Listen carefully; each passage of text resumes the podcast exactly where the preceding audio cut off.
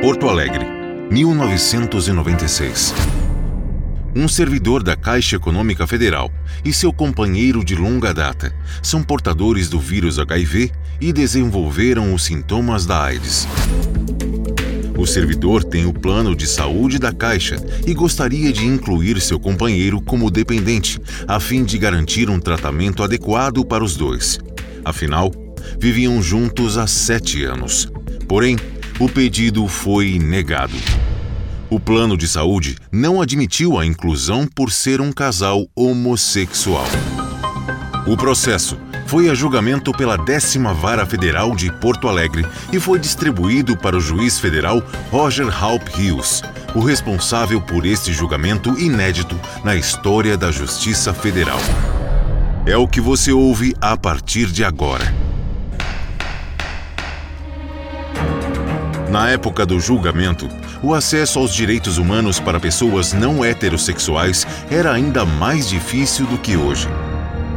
Além disso, a união estável entre pessoas do mesmo sexo ainda não era permitida, o que dificultava o acesso a direitos para casais homoafetivos. Dr. Roger Halp Hills avaliou o caso como discriminação por orientação sexual e levou em conta o dano irreparável à vida que seria causado pela continuidade da situação, em que o companheiro do servidor não tinha acesso a um tratamento adequado. E é sobre isso que o Dr. Roger fala agora, anos depois de ter proferido a sentença. O contexto. Em primeiro lugar, minha saudação a todos que estão nos acompanhando é um privilégio poder participar desse espaço da JUF, onde nós pensamos e rememoramos momentos decisórios da Justiça Federal que, por um motivo ou outro, acabaram marcando na história, como se diz, né? Hoje aqui nós estamos conversando sobre uma decisão de 1996. Essa decisão se deu na Justiça Federal de Porto Alegre. À época eu era juiz federal de primeiro grau, na então décima vara de Porto Alegre. Hoje eu sou desembargador federal no Tribunal Regional Federal da Quarta Região. Naquela época, aquela ação trazia um contexto brasileiro muito específico, eu diria, que é o contexto da redemocratização. Nós todos sabemos a Constituição é de 1988, foi um marco extremamente importante na transição de uma sociedade autoritária, da ditadura militar para a democracia no Brasil. E passados alguns anos de 88, ou seja, nós estamos em 1996, a sociedade brasileira foi avançando, eu diria, naquele movimento de democratização de estabelecer convívio, um convívio mais harmônico, mais respeitoso, mais civilizado, e aí os diversos os indivíduos e grupos historicamente discriminados e naquele momento também discriminados começaram a buscar o que a gente podia chamar como seu lugar ao sol, ter voz e vez nesse teatro da vida, digamos assim, nacional. Esse caso envolvia direitos sexuais, no caso era uma das pautas que junto com o movimento de mulheres, o movimento negro, as questões da terra, da alimentação, da saúde pública, estavam vindo à tona no Brasil de um jeito novo, eu diria, de um jeito democrático. Então, se tratava, portanto, de afirmar a Constituição, a sua força, de afirmar o exercício da justiça, não só a justiça federal, mas o judiciário como um todo, como alguém que fosse fazer valer a Constituição, que fosse buscar, junto com a sociedade, cumprindo sua função constitucional, avançar nessa, nessa redemocratização. As questões envolvendo sexualidade, gênero, a gente sabe, eram e são até hoje questões muito polêmicas, onde se de fato houve algum avanço, e naquele final dos anos 90 foi um, um momento muito importante desses avanços tomarem um volume, tomarem um ritmo, tomarem uma expressão maior, estava lá presente esse desafio, dado o grau de preconceito, inclusive de violência que sempre teve na nossa história em relação a esses temas da sexualidade, particularmente o caso tratava de direitos que eram pleiteados por pessoas homossexuais, né? E é interessante também notar que um, um dos fatores, um dos movimentos mais importantes na redemocratização do Brasil, na Constituição de 88, foi o chamado movimento sanitarista da saúde pública, que fez a evolução toda para o nosso sistema sair do INAMPS e para o SUS, onde nós temos essa ideia de saúde pública universal, integral, gratuita, todos acessível. E quando se fala a todos acessível, se falava também em romper os obstáculos, as barreiras da discriminação. Então, no caso, tinha discriminação tanto pela orientação sexual, eram duas pessoas homossexuais, dois homens, tanto pela questão que é um, uma dessas pessoas, não me recordo se a outra também, já se colocava desde o início como uma pessoa soropositiva para o vírus do HIV/AIDS, né? Então juntava nesse sentido dois tipos de preconceito, dois tipos de obstáculos a serem vencidos, coisa bem típica do contexto brasileiro de avanço da democracia, como eu disse, daquela época, onde o movimento pela saúde coletiva, pela saúde pública era muito importante. Então, esse é o contexto do Brasil, era um contexto onde não só o judiciário, a universidade, os serviços públicos em geral, a saúde pública, os meios de comunicação e assim por diante, podemos dizer assim, estavam experimentando uma fase de reconhecimento, de afirmação e de expansão de direitos. O julgamento.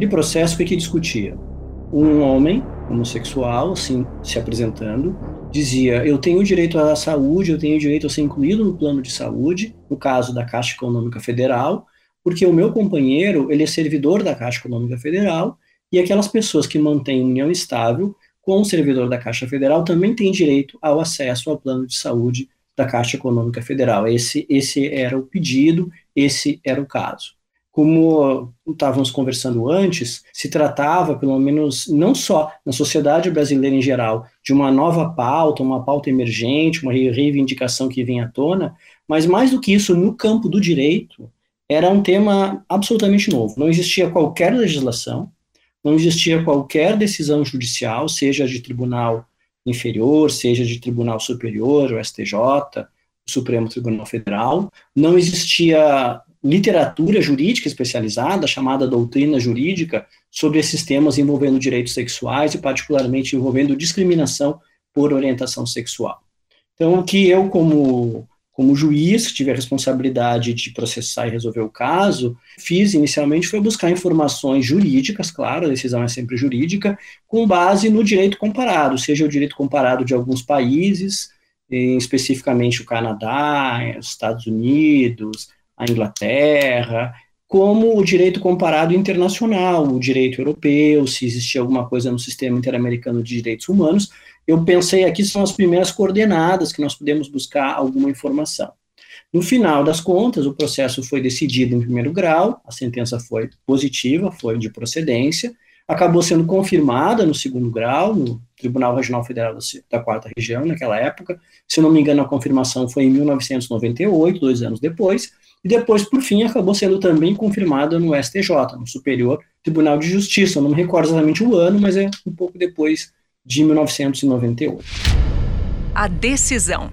Quais foram os fundamentos, então, que foram as razões de decidir desse pedido ser acolhido?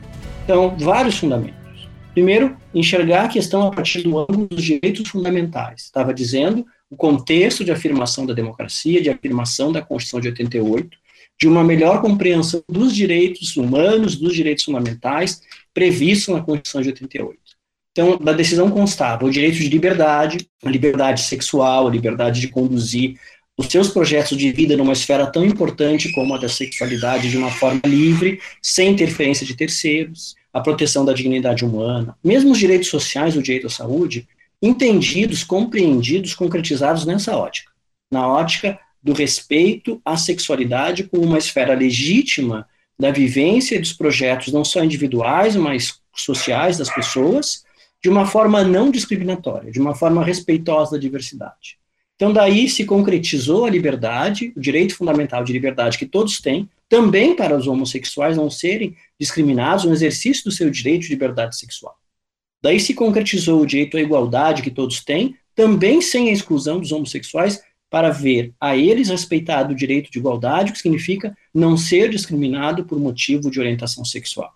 Aí se concretizou também o direito do respeito à dignidade humana, que todos têm, também para os homossexuais, no sentido de que ninguém pode ter suas escolhas fundamentais de vida objetificadas, manipuladas pelas opiniões da, da maioria.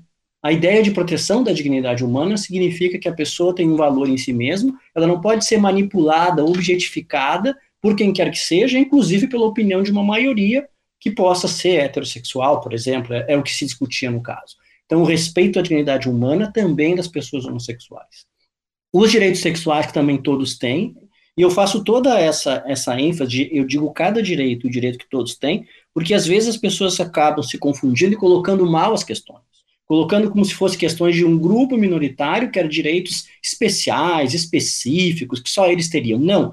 Liberdade todos têm. Liberdade na esfera sexual, o que significa? Igualdade, não ser discriminado por motivo de sexo, gênero e sexualidade, todos têm, independente de serem homossexuais, heterossexuais, bissexuais e assim por diante. Respeito à dignidade, todos têm, isso deve ser respeitado também do campo da esfera da sexualidade. E assim por diante. Então, foi uma ideia que tinha muito a ver com o contexto, não só político, democrático, mas jurídico da época, de uma correta compreensão do conteúdo dos direitos fundamentais. Essa foi a decisão, como eu disse, foi uma decisão que acabou sendo confirmada, tanto em segundo grau quanto nos tribunais de Brasília. A repercussão. Essa decisão, como nós estávamos conversando, tratava de um tema que, na esfera da justiça, ainda não tinha sido enfrentado. Então, quando ela foi proferida, ela acabou repercutindo bastante na mídia, na sociedade em geral, na esfera acadêmica, nos movimentos sociais e assim por diante. Isso estabeleceu, eu lembro a época, reforçou, eu diria, um debate, uma consciência, uma clareza sobre não só a legitimidade das demandas antidiscriminatórias no campo da sexualidade, do gênero, da orientação sexual, mas também com relação à importância de serem bem compreendidas nesses vários lugares. Eu lembro que a decisão recebeu muita atenção da mídia, da mídia nacional e até mesmo internacional, eu me lembro na época, houve algumas notícias fora do país, porque o tema era novo, não só no Brasil, era relativamente novo todos os lugares do mundo, né? Apesar de que havia alguma coisa de direito comparado, como eu mencionei, mas pouca coisa.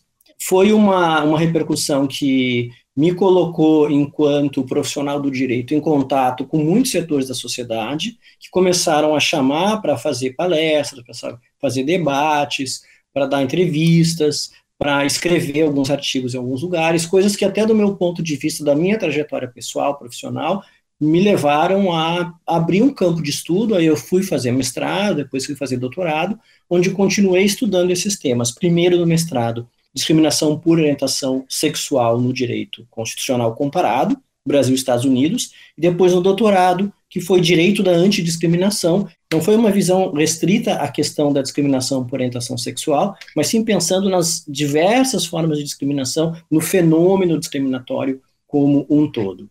Foi também uma, uma decisão à época que, dada a importância naquele contexto, que acabou gerando também a atenção de outros juízes, de outros tribunais, que começaram a enfrentar demandas similares.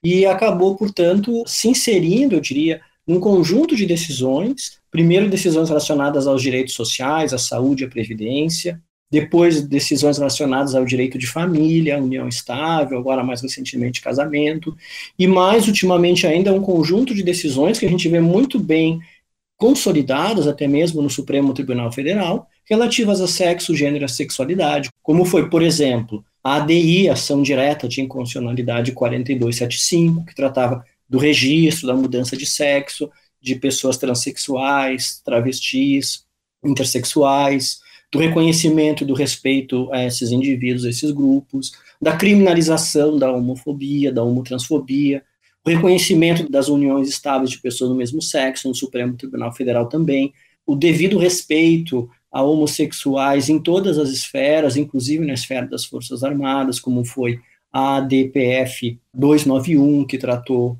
da incompatibilidade, da criminalização, do jeito que foi criminalizada, da pederastia no Código Penal Militar e assim por diante. Ou seja, de lá para cá, de 96 até hoje, muito foi construído e vem sendo construído pela jurisprudência a partir dessas reivindicações, a partir desse amadurecimento dos temas, que se dá não só a nível jurídico, mas também a nível da cultura, da universidade, do debate público e assim por diante. É importante perceber como hoje, infelizmente, se vive um momento de recrudescimento muito violento com relação a esses temas, a discriminação, a liberdade de vários grupos da sociedade, particularmente desses grupos que envolvem identidades relacionadas a sexo, a gênero, a sexualidade e assim por diante. O discurso de ódio, a violência homotransfóbica hoje atinge níveis maiores, inclusive, do que existiam à época da aprovação daquela sentença, 1996. Ou seja, passamos hoje por um momento que é um pouco, digamos assim, fruto de toda aquela evolução histórica, que não é só jurídica, como eu disse, mas que também enfrenta novos tipos de resistência muito violentas e muito graves, como os crimes de ódio, o discurso de ódio demonstra de um modo muito claro. Eu gostaria de salientar a importância de entidades da sociedade civil, como a JUF e outras tantas, sempre e em especial no momento em que vivemos, relembrar essa história da, do fortalecimento, da reivindicação, da busca pelos direitos humanos, pelos direitos fundamentais, o que dá uma importância, dá um significado para esses julgamentos que estamos conversando aqui e tantos outros. Muito obrigado.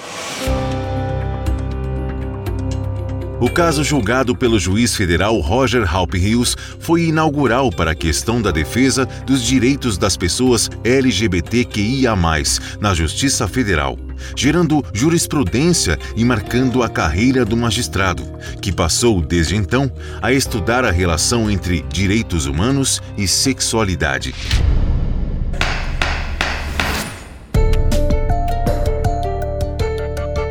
Você ouviu sobre mais um dos grandes julgamentos da Justiça Federal do Brasil.